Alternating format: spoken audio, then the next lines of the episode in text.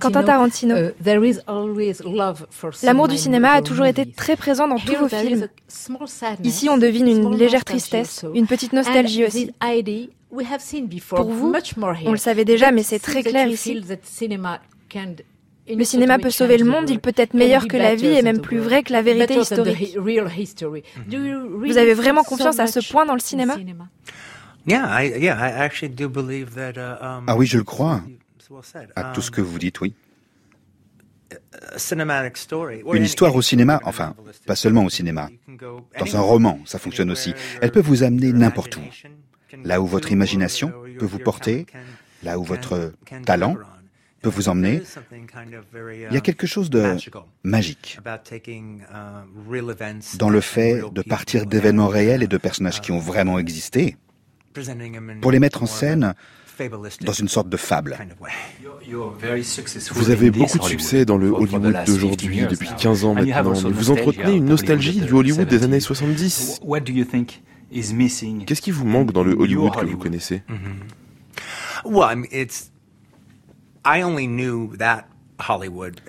Le Hollywood des années 70, moi je ne l'ai connu qu'en tant que spectateur et j'avais 6 ans.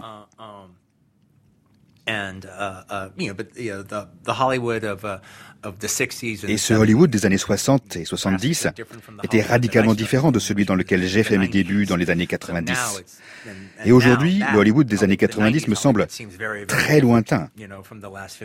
Tout a changé depuis. Mais ça fait partie du jeu.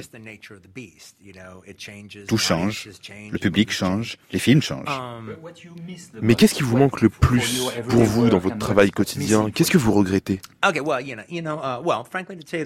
Franchement, pour vous dire la vérité, uh, ce qui uh, me manque, c'est que les films étaient projetés en 35 mm. Pour moi, la projection numérique, c'est une télé avec un public. Alors que le cinéma, c'est du cinéma. C'est ça le grand truc qui, qui me manque. Uh, uh, je peux me fabriquer ma petite bulle. Par exemple, je n'ai pas de moniteur vidéo sur mes tournages. Ça, c'est une décision que je peux prendre. Je n'autorise pas les téléphones portables sur mes tournages. C'est aussi un choix que je peux imposer. Tandis que les comédiens, eux, ils n'ont pas ce pouvoir. Ils passent d'un tournage à un autre et tout le monde se débrouille comme il peut. Moi, j'ai la chance, quand je tourne mes films, de pouvoir m'y prendre comme je veux. Mais ce qui est marrant, c'est que depuis une dizaine d'années, je fais un film tous les trois ans, plus ou moins. Et c'est le temps qu'il faut pour que les choses changent un petit peu, vous voyez? Depuis 15 ans, à chaque fois que je fais un nouveau film, tout a un peu changé depuis le tournage du précédent. Tiens, regarde, maintenant il y a la prévisualisation. La prévisualisation, c'est quoi? Tu fabriques tes plans sur un ordi, tu les montes et t'as ta scène. Mais ça sert à rien du tout. Où est le plaisir du tournage? Il faudrait que je fasse le film deux fois, mais va te faire foutre, oui. Il y a une nostalgie dans ce film. De plus en plus, votre cinéma se fait nostalgique. Pourquoi? Um, C'est la maturité? Oui, je crois que c'est ça. Je ne sais pas. Uh, je ne suis pas certain que les trois films qui précèdent celui-ci, j'irai pas jusqu'à les décrire comme des films nostalgiques. Ou alors, euh, j'ai toujours été nostalgique alors. Du western spaghetti, par exemple, que j'adore. Mais je ne crois pas que ça s'applique au Huit salopards, qui, qui est un film qui ne parle pas de nostalgie, mais plutôt de haine. Ici, comme c'est un film sur la mémoire, parce que c'est tout autant un film sur la mémoire pour moi que Roma l'est pour son réalisateur.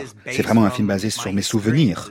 Uh, uh, pas l'histoire, mais l'univers du film. Ce que c'était de vivre à Los Angeles, de découvrir Hollywood Boulevard à, à l'âge de 6 ans. Uh, La raison pour laquelle on entend tout le temps la radio KHJ dans le film parce qu'on n'écoutait que ça. Je me rappelle très bien. J'aime bien l'idée que les voix des présentateurs radio, des publicités à l'antenne soient un peu la voix off du narrateur du film. Et je me souviens de ce qui passait à la télé, des arrêts de bus, de, de tous les détails. En cela, comme je recrée un monde dont j'ai les souvenirs d'enfance de première main, c'est forcément un peu nostalgique. Dans tous vos films, il n'y a aucune hiérarchie entre la culture culture noble et la culture cheap, la culture populaire. Y compris pour le cinéma, vous admirez Polanski, mais aussi les westerns spaghetti et la télévision.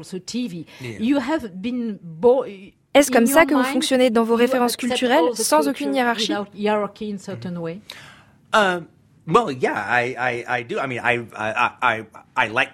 oui, j'apprécie ce qui est bien et j'aime pas trop ce qui est mauvais, quoi. Mais ça, c'est mon goût à moi. Rick, c'est pas forcément comme ça qu'il fonctionne. Il aime pas les western spaghetti. Il sait pas quand il travaille pour Sergio Corbucci que c'est un des plus grands réalisateurs de western. On lui dirait ça, il trouverait ça grotesque. Ce sont des films où tout est post-synchronisé. Alors, l'acteur allemand, il parle allemand. Le type qui joue le méchant, il est espagnol. Donc il attend le signal de l'assistant pour dire son texte, sinon il comprend rien. Ah là, c'est vous? Oui, c'est moi. Rick, ça l'intéresse pas du tout. Oui, mais c'est vous qui m'intéressez. Vous appréciez toutes les cultures de la même manière, parce que dans votre mémoire, elles sont toutes présentes. D'accord. Alors dans le cas de Sergio Corbucci, je trouve que c'est un grand cinéaste de western. Je le préfère à John Ford même. Pour moi, John Ford est à la baisse et Corbucci à la hausse. Non, je trouve que Rick est un enfant gâté dans sa vision des choses. Hein. Moi, j'adore les séries télé dans lesquelles il joue. Moi, j'aime qu'il fasse des apparitions dans ces séries. J'aime cette série Mannix que Cliff regarde dans sa caravane. Un mot sur la distribution. C'est la première fois que Léo DiCaprio et Brad Pitt sont réunis à l'écran. Qu'attendiez-vous de cette rencontre? Déjà, j'ai eu la grande chance de les avoir. C'est quand même une chance incroyable pour n'importe quel metteur en scène, franchement. Uh, Et pour des rôles comme ceux-là. En même temps, il fallait qu'ils s'entendent bien.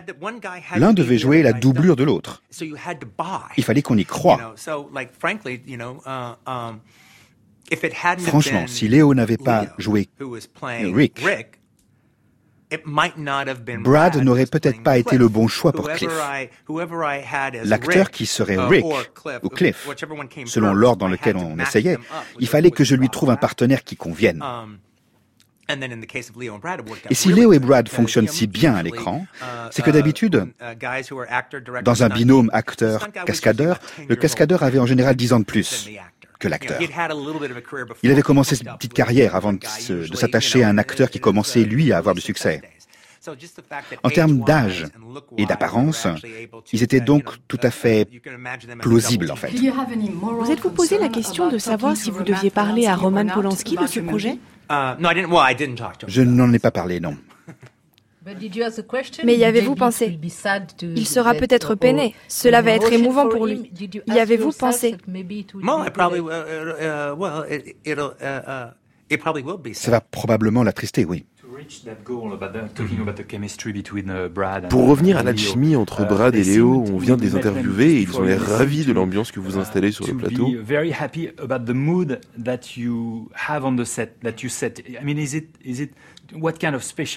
Quelle est cette ambiance que vous mettez en place pour les mettre à l'aise? Uh, uh, ils savent bien mieux que moi comment ça se passe sur les autres tournages. Les réalisateurs n'ont aucune idée de ce qui se passe sur les plateaux des autres, hein. alors que les acteurs, ils ont plein d'histoires à raconter. Um, uh, Mais quoi, bon, on s'amuse. De la musique, des pina coladas, c'est quoi la recette? Alors oui, on écoute de la musique, oui. C'est une fête. On fait tous partie du même cirque. Qui sait si on pourra continuer longtemps à faire des films Qui sait si on pourra retrouver du travail? C'est une aventure. On a tous envie d'une aventure. C'est une aventure artistique et puis on est une famille. On pose nos téléphones portables, on travaille ensemble, on fait la fête à la fin de la semaine. Et pour vous répondre là sur les pina coladas, nous sommes fiers de filmer sur de la pellicule. Et donc on a une tradition. Chaque fois qu'on a impressionné 100 bobines de film, on fait une pause et on fait une petite fête et on boit des coups. Ce sera des pina coladas, des margaritas ou des Bloody Mary. Toutes les 100 bobines de pellicule, parce que même la pellicule, ça nous exalte. Pedro Almodovar, dit qu'il ne pourrait pas vivre sans le cinéma. Diriez-vous la même chose? Sûrement. Ma vie aurait beaucoup moins de sens